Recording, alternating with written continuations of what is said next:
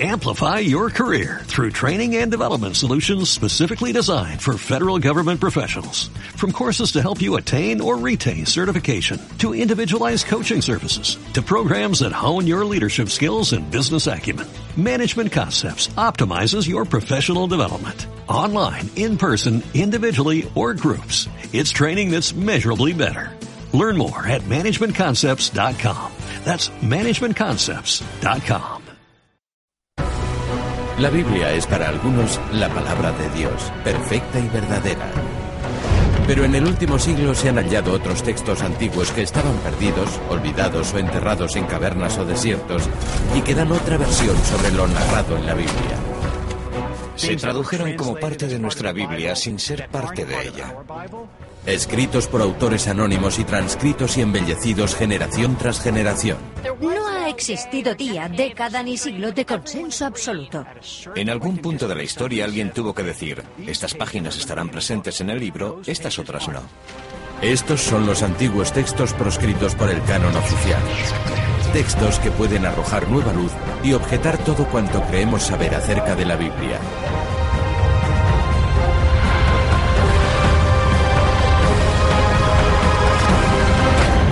Censurado. Enigmas del Antiguo Testamento.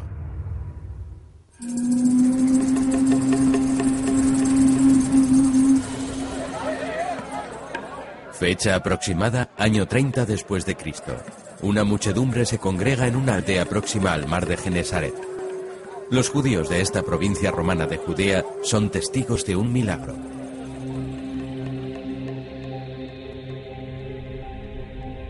Pero según reza el Santo Evangelio según San Lucas, parte de ellos tienen miedo. Acusan al sanador de arrojar demonios en nombre de Belcebú. Exigen una señal, la prueba de que el milagro se ha obrado en nombre de Dios. Sus recelos son reprochados por el sanador conocido como Jesús de Nazaret.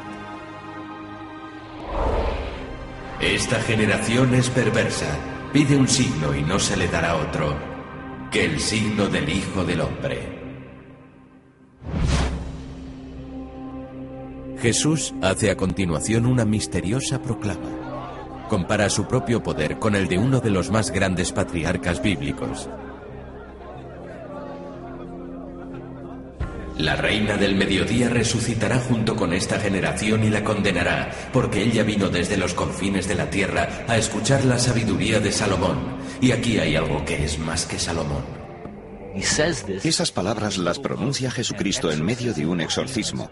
Aquí hay algo que es más que Salomón, dice él, porque podía haber dicho, aquí hay algo que es más que el rey David. Pero no, no es eso lo que dice. Dice, más que Salomón. ¿Qué quiere decir Cristo? ¿Y qué tiene que ver Salomón, sabio rey del Antiguo Testamento, con la expulsión de demonios? A mi juicio, tanto el Nuevo Testamento como otros escritos evidencian que Cristo, sus apóstoles y los evangelistas citaban a sabiendas libremente las escrituras. Hay quien sostiene que Cristo se refería a algo que no se narra en la Biblia hebrea, sino en otro texto, el Testamento de Salomón. En este libro, Salomón no es solo el más sabio de los hombres, sino una fuerza invencible sobre los demonios. Cristo hace una referencia oblicua a una historia sobradamente conocida en la Judea antigua y manifiestamente asumida como verdad indiscutible.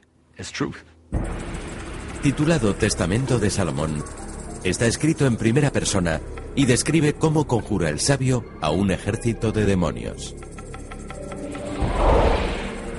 Acudieron a mi presencia 36 espíritus con rostros de asnos, con rostros de bueyes y de aves. Desconcertado les pregunté, ¿quiénes sois? Tuvo Cristo, que supuestamente habló de las escrituras con los rabinos del templo a los 12 años, acceso a historias sagradas no presentes en las Biblias que leemos hoy en día? La Biblia hebrea, que los cristianos llaman Antiguo Testamento, es un libro dividido en tres partes diferenciadas. Aunque dos estaban ya plenamente establecidas en tiempos de Cristo, pudo también haber circulado una tercera. Fue en el periodo persa entre los años 500 y 400 antes de Cristo cuando quedó fijada la primera porción de la Biblia. Génesis, Éxodo, Levítico, Números y Deuteronomio, es decir, el Pentateuco, los llamados cinco libros de Moisés. Para la tradición judía, los cinco libros comprendidos entre el Génesis y el Deuteronomio son el más alto y directo grado de revelación de Dios a Moisés. Luego en el canon bíblico hay una segunda categoría que son los libros proféticos y por último una tercera, los escritos.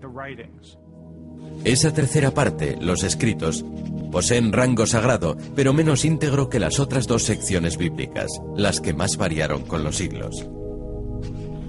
Los textos bíblicos no fueron plenamente consensuados hasta mucho tiempo después de la muerte de Cristo.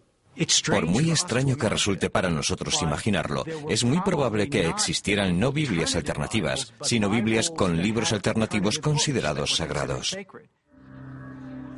Sabemos por remotos testimonios griegos que hay elementos en la Biblia que se tradujeron como parte de ella y que no se incluyen en nuestra Biblia. Y sabemos por los manuscritos del Mar Muerto que hay elementos que aquella comunidad consideraba parte de la Biblia y nosotros no. Conocieron y citaron Jesucristo y sus discípulos textos sagrados no incluidos en nuestra Biblia actual. ¿Qué sabían ellos que nosotros no sabemos sobre los más célebres patriarcas bíblicos? José, Daniel, Adán, Eva o Salomón, al que Cristo misteriosamente alude en ese exorcismo relatado por San Lucas. En algún punto de la historia alguien tuvo que decir, estas páginas estarán presentes en el libro, estas otras no. Pero esas páginas estuvieron ahí en otros tiempos, en el seno de otras comunidades. ¿Qué contienen esas páginas? ¿Son meras licencias literarias añadidas a posteriori o pura y simplemente falsedades? ¿Contiene quizá toda esa narrativa antiguas revelaciones fuente de misterios aún más profundos?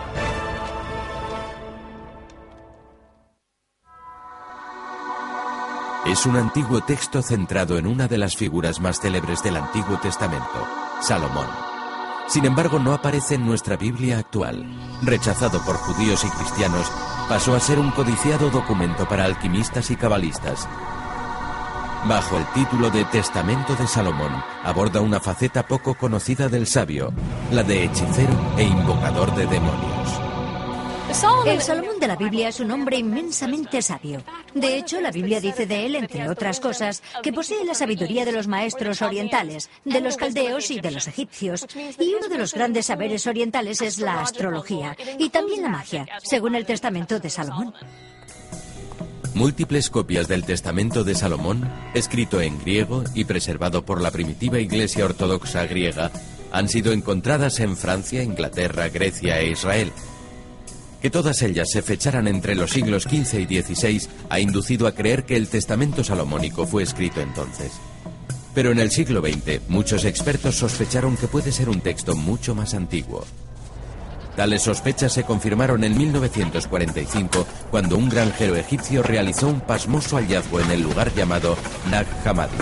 Se trataba de antiguos manuscritos enterrados en vasijas de barro hace casi 1600 años.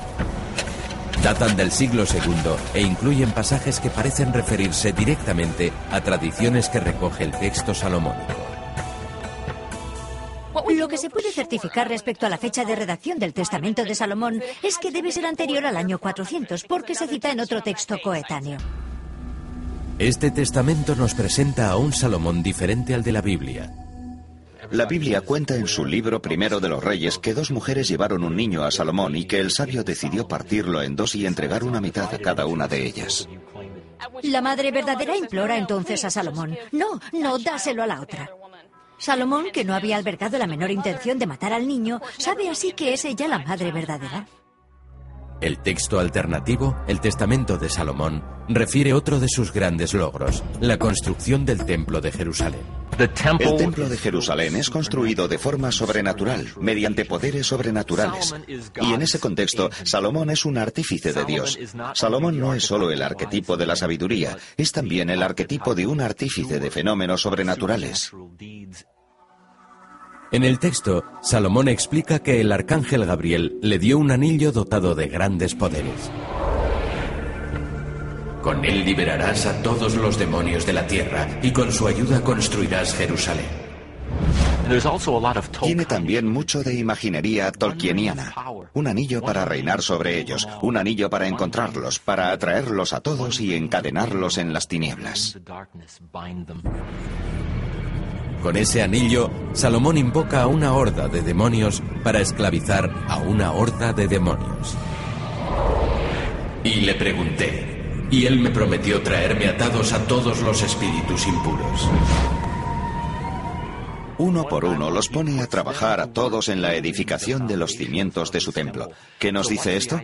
Que si se logra llegar hasta el lado bueno de la fuerza, se puede utilizar para someter al lado oscuro e incluso para que ese lado oscuro trabaje en favor del bien. Yo creo que esa utilización de demonios es un modo de decir que el templo tuvo un origen divino. Que no fue un puñado de canteros y albañiles quienes construyeron el templo. Que fueron esos seres divinos a los que Salomón logró dominar y obligar a trenzar el cáñamo, a tallar el mármol y a colocar unos ladrillos sobre otros.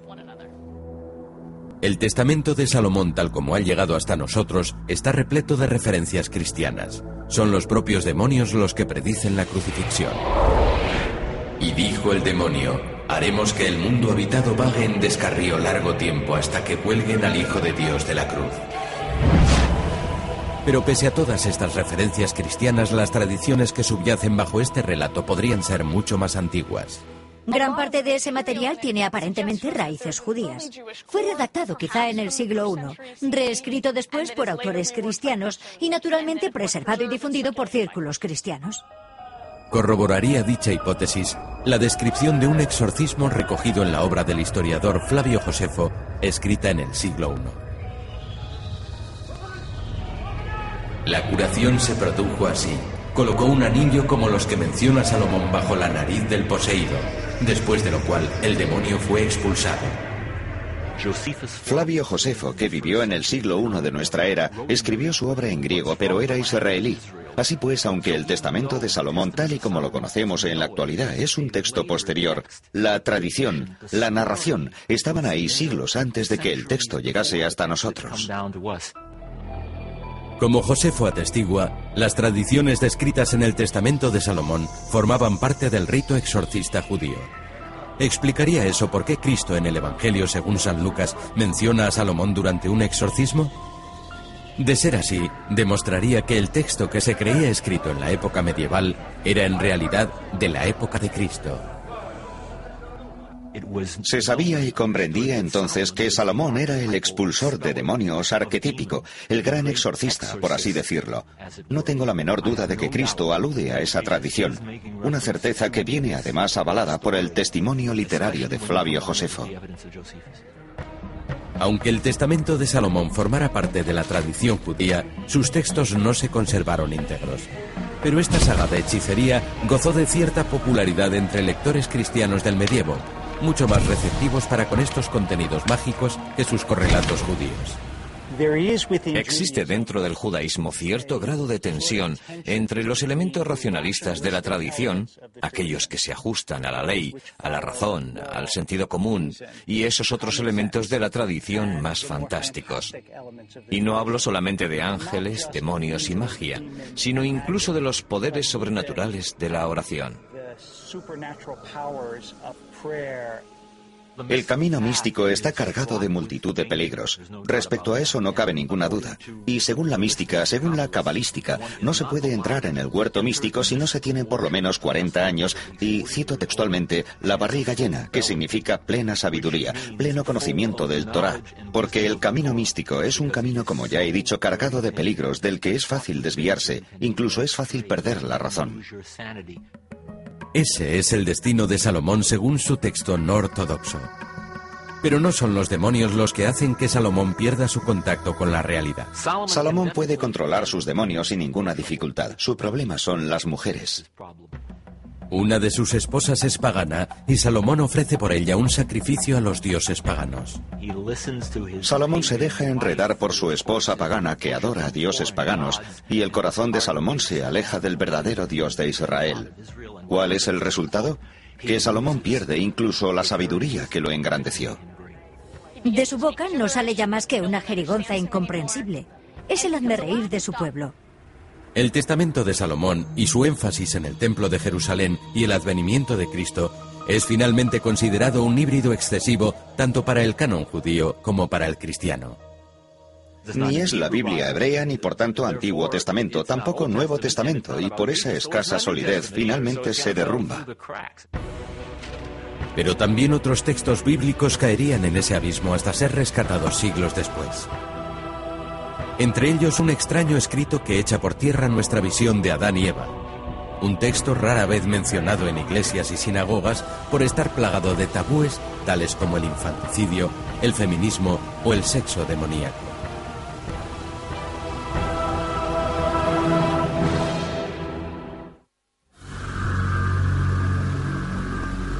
Millones de personas en todo el mundo conocen la historia de Adán y Eva tal como la narra el Génesis, pero poco se sabe de Lilith, misteriosa primera mujer de Adán.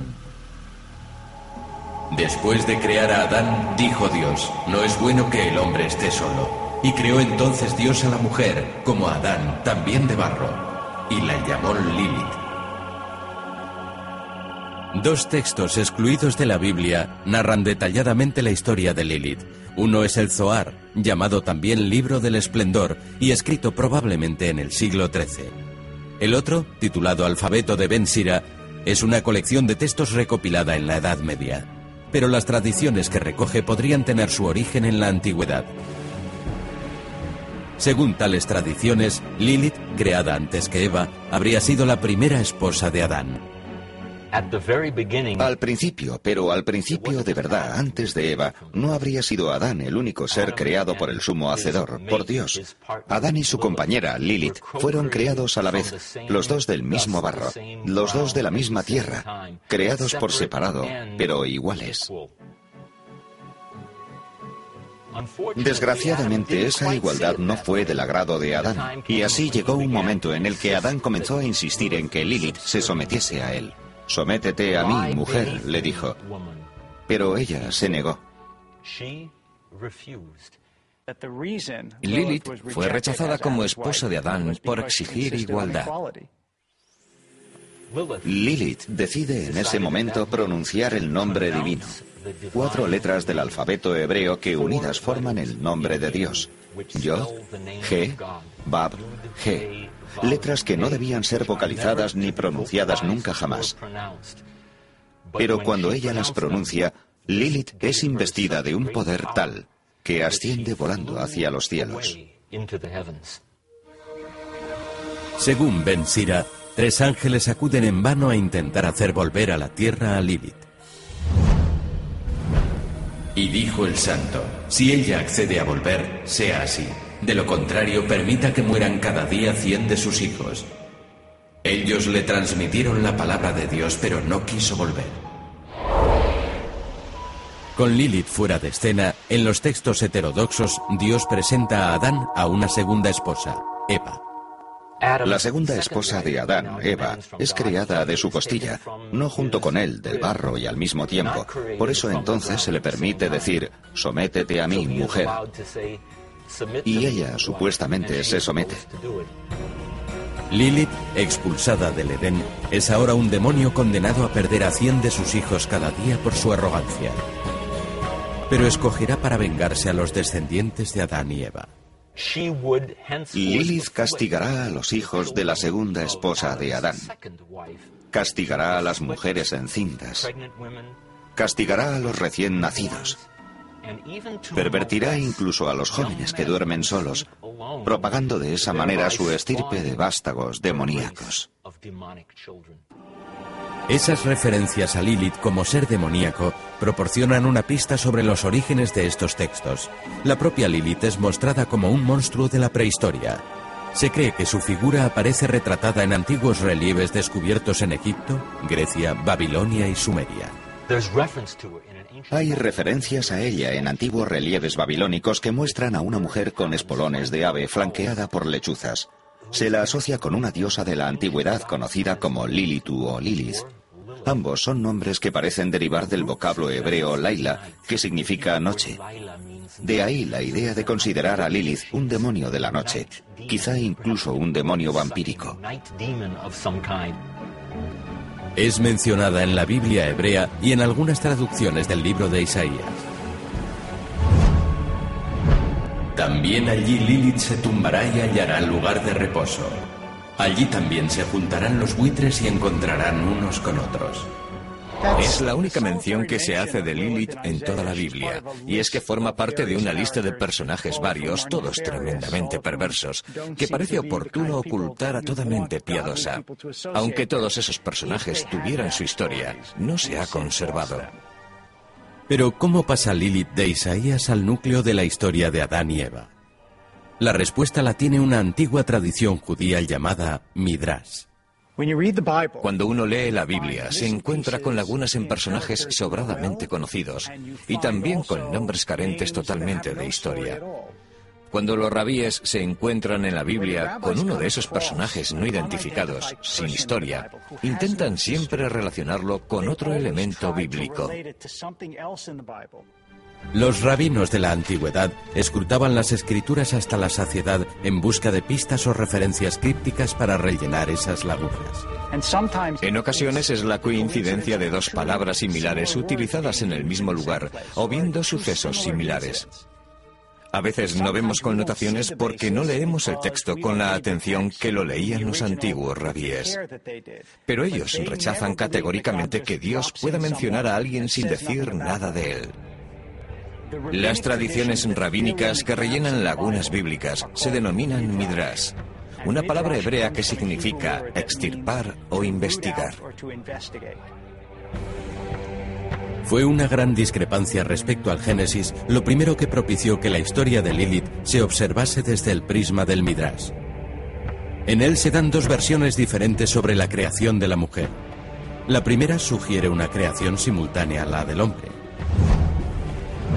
Y Dios creó al hombre a su propia imagen, macho y hembra los creó. La segunda se halla en páginas posteriores. Yahvé hizo caer sobre el hombre un sueño letárgico, y mientras dormía tomó una de sus costillas, y de la costilla tomada formó Yahvé a la mujer. En la Biblia hay dos historias acerca de cómo crea Dios a una mujer. Y la tradición rabínica vio en la primera de esas dos historias la creación de una mujer diferente. Los sabios rabínicos de la antigüedad quisieron conciliar estas dos versiones del Génesis. Querían saber quién era aquella primera mujer. Finalmente la asociaron al demonio femenino mencionado por Isaías, y crearon un texto sagrado que conectaba ambas versiones. El hombre posee un poderoso impulso creativo. Si alguien dijo a aquellos rabíes, esta es la historia, punto final, probablemente ellos pensaron, no, tenemos ideas e intuiciones profundas para dar continuidad a esta historia. Así que lo que nosotros estamos leyendo es arte narrativo de antiguos autores con necesidades expresivas. Fue Lilith, escribieron, quien rechazó a Dios y a Adán para convertirse en demonio, en criatura nocturna adoradora de esencias natales y sexuales. Fue la tradición Midrash la que inspiró el Zohar y el Bensira y propició su expansión. El Midrash retrató a Lilith como un súcubo, seductora de la noche. Se le atribuían las poluciones nocturnas. Lilith, decían, puede matar a un niño en su vientre materno o en su cuna. Estos antiguos temores entroncan con leyendas muy anteriores incluso a la fecha de redacción de la Biblia. Leyendas muy similares a la de Lilith han existido siempre, desde las épocas más remotas. Lilith ocupa ese nicho, ese espacio mitológico que es el de la mujer malvada, un espacio presente en la práctica totalidad de las mitologías. Parte de él es en esencia una sexualidad que incomoda y parte la imaginación humana creadora de diablos, demonios, de dificultades para explicar la presencia del mal en este mundo. Ese temor, por ejemplo, al fallecimiento de niños, algo muy común en el mundo antiguo. Se culpaba a Lilith de esas muertes porque resultaba inconcebible que fueran fruto de la voluntad divina. Tenía que haber una fuerza maligna que arrebatara un hijo a sus padres. Lilith sería temida a lo largo de los tiempos, en especial en círculos cabalísticos y ortodoxos en los que aún se usan amuletos contra sus poderes. Pero su leyenda, la de una mujer malvada pero poderosa, no hallaría acomodo ni en el canon cristiano ni en el judío.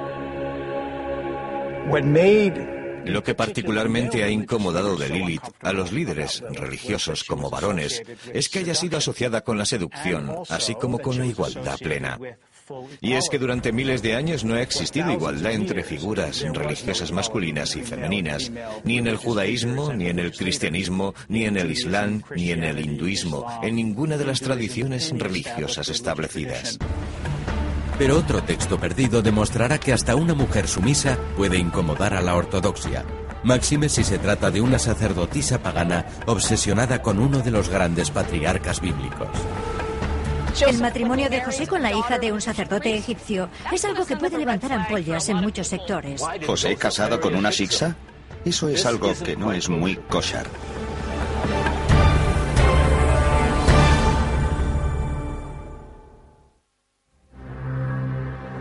Se la nombra una sola vez en el Génesis.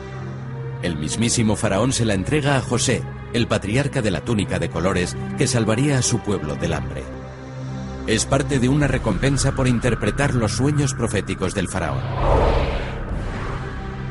Y el faraón le dio por esposa a Asnat, hija de Potifera, sacerdote de On.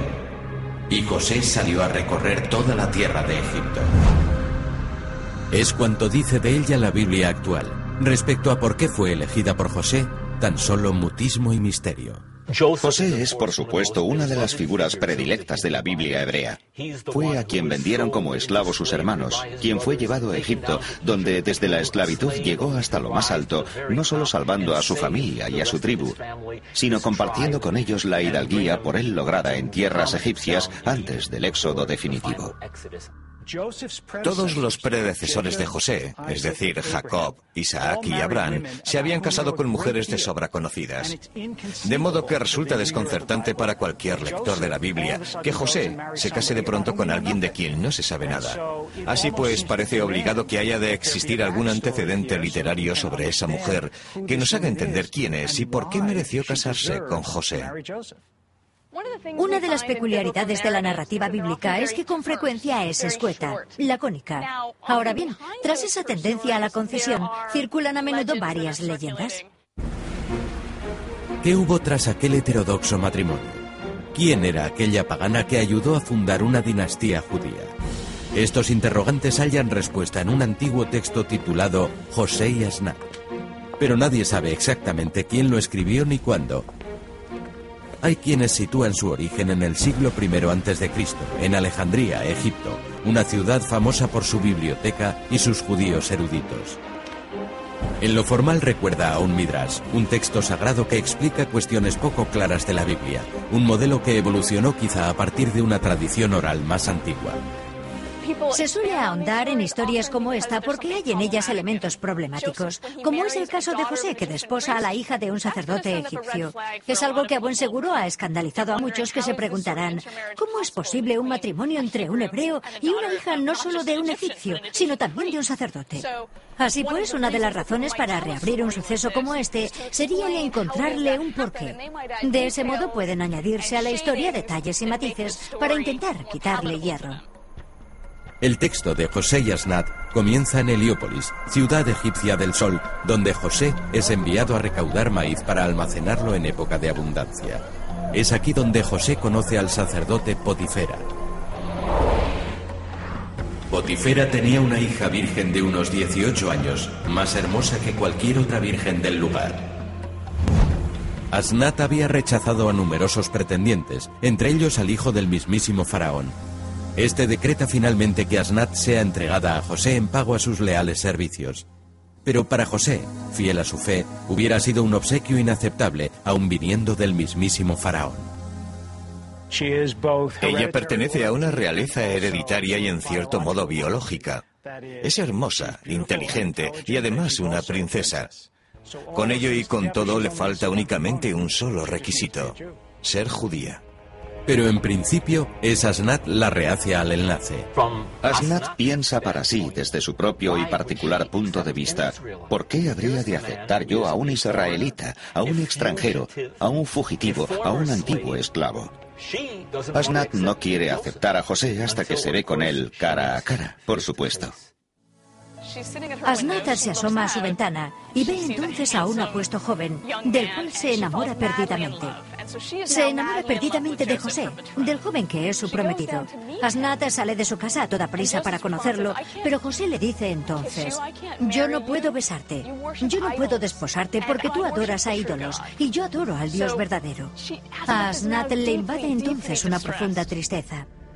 Tomó Asnat un hábito de penitencia, se cubrió de cenizas y lloró amargamente. Y he aquí que las cenizas por sus lágrimas parecían barro. Tras siete días de meditación, Asnat eleva sus plegarias al Dios de José. En respuesta, Dios le envía a uno de sus arcángeles que se presenta envuelto en llamas, pero adoptando la grata fisonomía de José. Lo que sigue a continuación es un misterioso ritual del que no hay rastro ni en la tradición judía ni en la cristiana. El arcángel Miguel acude a ella y le da de comer de un panal que ella descubre mágicamente en su habitación. Las abejas echan entonces a volar y rodean a Asnat. Salieron las abejas de las celdas y volaron en círculos alrededor de Asnat, de sus pies a su cabeza, y más abejas aún se posaron sobre sus labios. Construyen entonces un panal sobre sus labios. Purifican los labios que hasta entonces habían dirigido sus oraciones a falsos ídolos. El néctar y la miel son un alimento tradicional de los dioses. Son la leche del paraíso. Y esa imagen de Asnat, siendo alimentada con miel, es una imagen de inmortalidad. Es una imagen de grandeza reflejada en toda mitología. Hay también, diría yo, cierta imagen sexual en ese panal. Que fuera o no fuera esa la primera intencionalidad del texto no está del todo claro. Pero sin duda es una imagen muy viva, a mi juicio, en esa comunión, en esa unidad. José puede al fin hacer suya a Asnat una vez purificada. Es ya una perfecta esposa judía y un importante símbolo de una comunidad cada vez más preocupada por la conversión de paganos. Hubo un gran número de conversos a la fe judía en las sociedades griega y romana. Y hay razones para creer que este texto sirvió como justificación de todas esas conversiones. Aunque desde nuestra perspectiva actual nos cueste trabajo imaginarlo, lo cierto es que un 10% de todo el imperio romano profesaba la fe judía. José y Asnat es un texto, en mi opinión, con un mensaje que es convencer de que hay conversos buenos y honestos, a los que el judaísmo debería acoger con los brazos abiertos. Pero en el siglo II el emperador Adriano recortó numerosos derechos a los judíos y el número de conversos decreció. Ese antisemitismo pudo coincidir con el rechazo definitivo al texto de José y Asnat. Escrito en griego y ambientado en Egipto, nunca fue un firme candidato a su inclusión en el canon bíblico judío. Las referencias al templo de Heliópolis pudieron ser la principal objeción rabínica a este texto. Porque para el judaísmo rabínico todo orbita en torno al templo de Jerusalén. Y la mera idea de otro templo era muy incómoda.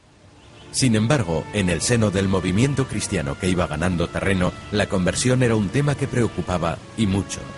Por eso la historia de Asnat caló tan hondo en él. Fue un texto que el judaísmo rechazó frontalmente, pero gracias a su influencia helénica y a la mayor receptividad de la comunidad cristiana, ésta decidió conservarlo. Transcribieron el texto y por eso ha llegado hasta nosotros. Pero aunque se han hallado decenas de copias escritas en griego, armenio, sirio y latín en bibliotecas de ámbito cristiano, tampoco fue incluido nunca en su canon. No estoy segura de que fuera visto como un texto censurable, por razones de ortodoxia entre los cristianos. Si no se incluyó en el canon fue más bien porque no era un texto centrado en Cristo y en sus primeros discípulos. Hubiera sido simplemente un relato más, la segunda parte de una historia sin más ánimo que el de entretener.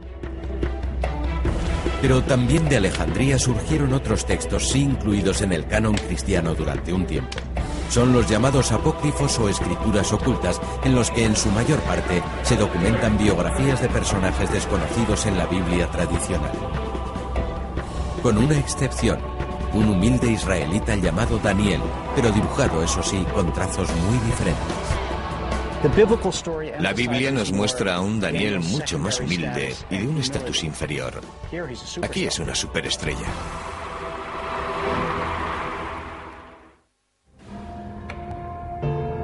Es una versión de la Biblia hebrea que suscitó ya duras polémicas desde el siglo III a.C. Es un texto más extenso que el Antiguo Testamento, pero finalmente no se ganó el beneplácito de la tradición judía. Redactado por encargo de Ptolomeo II para la Biblioteca de Alejandría, iba a ser en principio una traducción al griego de las sagradas escrituras judías para hacerlas más accesibles a estudiosos de todo el orbe. Esta obra sería conocida con el nombre de Septuaginto. Cuentan ciertas fuentes que en Alejandría residía un colectivo de doctos judíos, a cada uno de los cuales se encargó por separado una traducción al griego de la Biblia hebrea. Una vez concluido el trabajo, se reunieron todos ellos y contrastaron las versiones de cada uno, que finalmente resultaron ser todas idénticas. Y por ser todas idénticas, se dice que el Septuaginto es una obra de inspiración divina. Se cree que hacia el año 200 después de Cristo, Ptolomeo escogió para traducir al griego la Biblia hebrea a seis eruditos judíos de cada tribu de Israel, 72 en total. Por eso la obra fue titulada Septuaginto. Aunque los sabios eran 72, Septuaginto significa 70, un número más fácil de recordar. Pero la leyenda en torno al Septuaginto pudo ser una invención para reivindicar la obra como versión más auténtica de la Biblia hebrea en un tiempo en el que circulaban distintas ediciones. Hay quienes defienden la existencia de al menos tres tradiciones textuales, una palestina, una babilónica que habría evolucionado hacia lo que es actualmente una versión tradicional masotérica de la Biblia hebrea y una tradición egipcia independiente de las otras dos y representada por el Septuaginto. Ninguna de las tres tradiciones coincide plenamente. Pero es el Septuaginto la más extensa de cuantas versiones de la Biblia hebrea ha habido. En él se incluye una docena de textos no presentes en ninguna otra obra. ¿Qué contienen todos estos textos adicionales?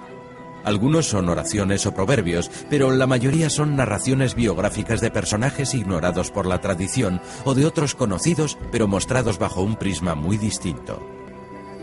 El más conocido de todos esos personajes es Daniel, el israelita a quien el rey babilonio Nabucodonosor arrojó a los leones según la versión actual de la Biblia.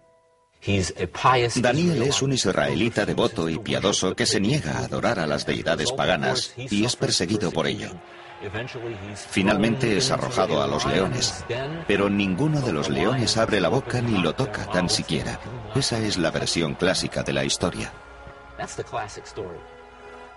El Daniel del Septuaginto aparece en el mismo escenario y junto a los mismos protagonistas, pero esta versión lo caracteriza con una personalidad bien distinta.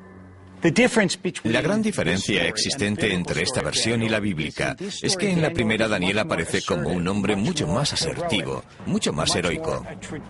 Es más la imagen de alguien que destaca y se hace notar, mientras que la versión bíblica enfatiza más a un Daniel de carácter modesto y humilde. En esta otra versión es casi una superestrella. En la versión del Septuaginto titulada Bel y el dragón, Daniel asume la ardua tarea de demostrar a los babilonios que adoran a una falsa divinidad. Bel era el ídolo de los babilonios, su rey lo idolatraba y acudía cada día a adorarlo. Pero Daniel adoraba a su propio Dios.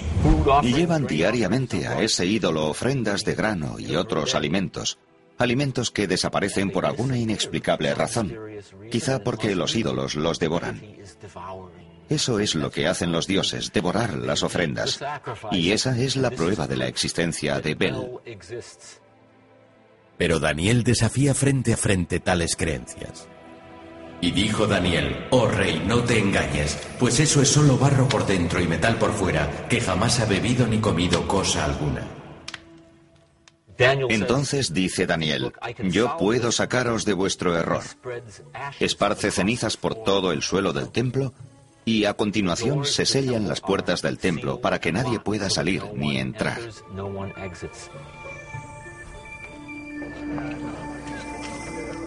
Al día siguiente se abren las puertas. Las viandas desaparecen de nuevo, pero en las cenizas hay huellas que conducen hasta una puerta secreta.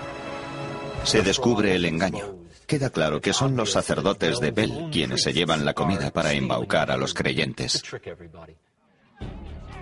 En el capítulo siguiente es el rey quien desafía a Daniel mostrándole otro dios babilonio, una criatura con forma de dragón. ¿Dirás ahora también que esto es solo metal? Este come y bebe. No puedes decir que no es un dios vivo. Para descalificar nuevamente al rey, Daniel prepara unos pasteles envenenados y se los da de comer a la bestia. Se los comió y reventaron sus carnes, dijo entonces Daniel, ¿y a esto habéis estado adorando? En el texto apócrifo es esta la afrenta por la que Daniel es arrojado a los leones. De lo anteriormente expuesto podemos extraer la conclusión de que existen dos Danieles diferentes según una versión u otra. En una se opone pasivamente a su contexto cultural, continúa rezando a su Dios. El otro Daniel se opone a su contexto cultural activamente, dando muerte a ese Dios dragón. Ciertos eruditos judíos rehusaron incluir a Daniel en el canon porque pertenece a una saga de tardía aparición, muy pocos siglos antes del nacimiento de Cristo. Los judíos contemporáneos de Cristo creían que el tiempo de las profecías había llegado a su fin y con él cualquier texto de inspiración divina. Por consiguiente, para ellos no había a esas alturas ya texto con autoridad para ser considerado inspiración profética, palabra de Dios. Pero finalmente la historia de Daniel fue incluida, aunque escuetamente. Existen pruebas para creer que Daniel estuvo a punto de caer en el olvido, pero su popularidad era tal que había que incluirlo como fuese. Su historia entusiasmaba a la gente. Yo creo que los doctores del judaísmo pensaron, si no tenemos más remedio que canonizar este libro, lo canonizaremos en su versión abreviada, no desde luego en la egipcia redactada en griego. Nos ceñiremos a la versión babilónica. Y eso hicieron. Así pues, mientras que otras versiones de la Biblia hebrea incluyen la célebre historia de Daniel arrojado a los leones, solo el Septuaginto recoge sus batallas contra Bel y el dragón. Pero fue esta versión más fantasiosa y extensa la que durante tiempo formó parte de una tradición más amplia.